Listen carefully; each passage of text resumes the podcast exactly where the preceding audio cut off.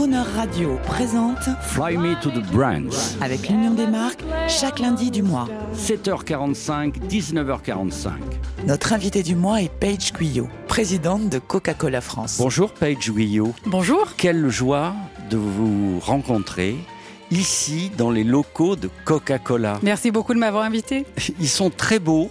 Alors je crois qu'il faut décrire un peu où on est là. Moi je vois en face de moi un gros jukebox Wurlitzer, euh, une guitare électrique Coca-Cola.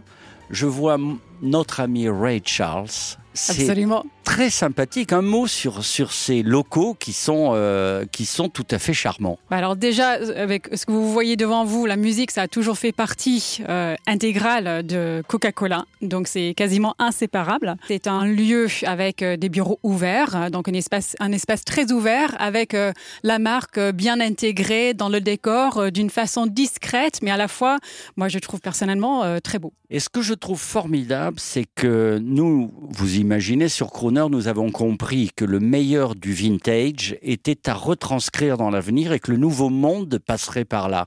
Mais vous, vous ne manquez jamais une occasion, euh, dans tous ces décors, de rappeler euh, l'histoire de la marque.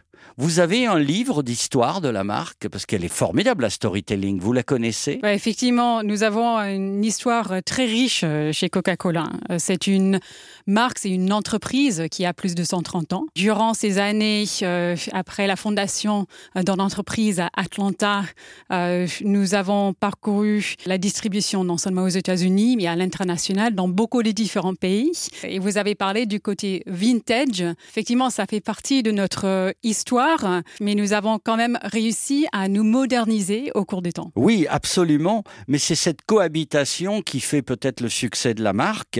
Alors, on est en France et moi, je suis en train de m'apercevoir en lisant l'histoire de Coca-Cola que c'est une bonne vieille entreprise française depuis 1922. Alors en fait, c'est depuis euh, 1886 euh, que l'entreprise a été fondée. En Euh, Amérique. En Amérique, c'est ça. Mais depuis 100 ans, effectivement, en France. D'ailleurs, l'année dernière, nous avons fêté nos 100 ans en France. Et c'était euh, un grand moment pour nous parce que nous sommes très fiers euh, du fait que nous soyons ici depuis tellement longtemps. Alors, vous imaginez, en 1919, Paige, vous, vous êtes toute jeune, vous n'avez pas con- connu ça non plus. Effectivement, je n'étais pas là. Je n'étais pas là. Même vos grands-parents, en 1919, les premiers tonneaux de Coca-Cola qui arrivent à Bordeaux. Et il paraît que les gens étaient interdits parce que c'était même pas du vin. C'était l'Amérique qui arrivait en tonneaux.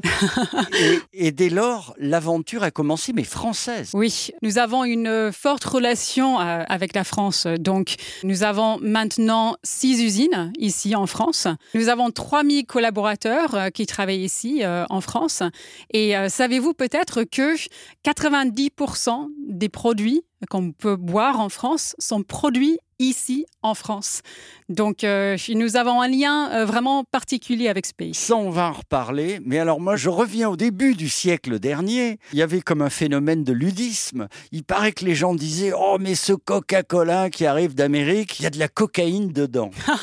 Bah, Peut-être qu'ils C'est l'ont un dit. fantasme. C'est un fantasme. Le boisson de Coca-Cola euh, qui a été inventé par un pharmacien qui s'appelle John S. Pemberton. Oui, on en parlera pendant tout ce mois, hein, parce que c'est drôle. Oui, c'est ça. C'est euh, donc euh, et ça c'était le début de l'histoire de Coca-Cola. Euh, et il a il a créé ça avec des ingrédients tout à fait naturels.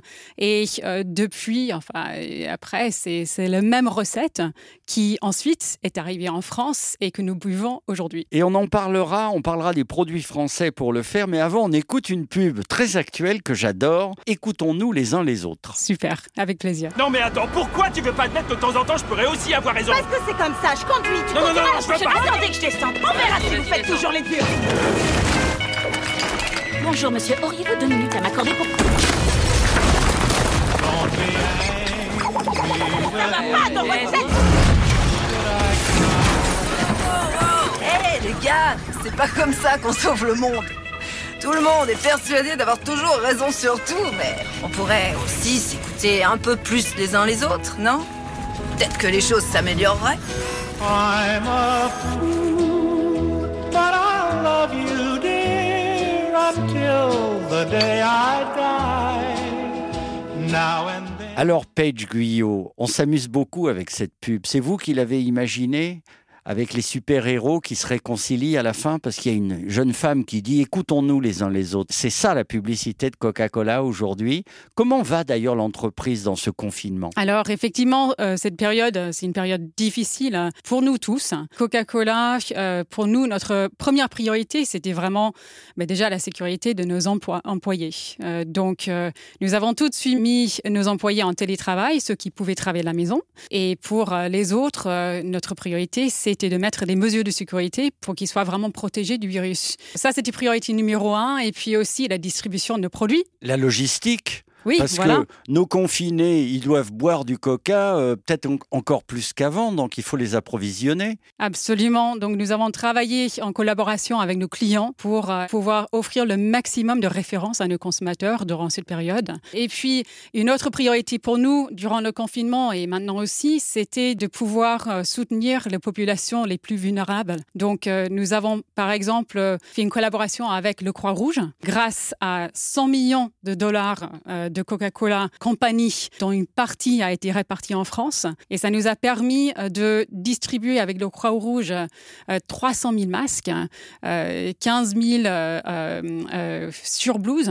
on a aussi produit du gel hydroalcoolique euh, pour les distribuer aux hôpitaux. Merci de cet effort de guerre.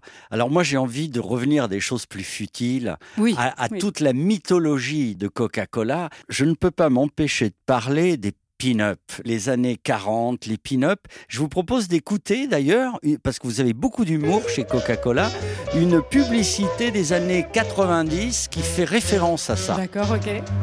yes, it's a good day for singing a song and it's a good day for moving along. Yes, it's a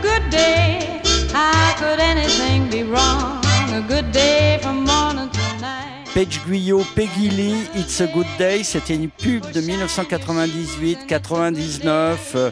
Euh, c'est très glamour dans le désert du Nevada. Euh, une jeune femme prend au distributeur une canette, un homme aussi, et puis il ne fait pas attention pendant ce temps-là, sa voiture tombe dans le ravin. On est dans le glamour euh, des années 50, et ça c'est quelque chose que vous conservez dans vos communications. Ben, c'est vrai, nous avons pu garder ce qui est vraiment la personnalité de la marque dans toutes nos communications, mais nous avons aussi su, je pense, évoluer et se moderniser avec les temps. Donc, euh, il y avait ce côté vintage dont vous avez parlé, mais aussi euh, aujourd'hui, nous avons des exemples de, euh, de modernisation. Par exemple, nous avons fait une collaboration avec Katy Perry pour ah. sa nouvelle chanson Résilience. C'est une chanson qui me parle vraiment, surtout pendant ce moment de, de crise de Covid, qui parle de la résilience que nous, nous avons tous en nous. et c'était euh, c'est une collaboration dont je suis très fière euh, parce que euh, Elle, représente vraiment ce côté moderne, cette connexion avec les jeunes que Coca-Cola aussi garde aussi aujourd'hui. Alors Katy Perry, j'adore. J'ai eu le plaisir de la voir à Bercy et c'était un show on peut le dire à l'américaine. C'était très festif, j'aime beaucoup. Euh, nous la programmons d'ailleurs de temps en temps sur Croner Radio. À lundi prochain, Paige Guyot. À lundi prochain. I know there's gotta be rain if I want the rainbows. Higher I climb, the harder the wind blows. Yeah, I've gone to sleep night after night, punching a pillow. But do you know the darker the night, the brighter Fly Me to the Browns lundi prochain 7h45 et 19h45 en compagnie de Paige Guyot et de Coca-Cola France et l'intégralité de cette interview sur le chronoradio.fr.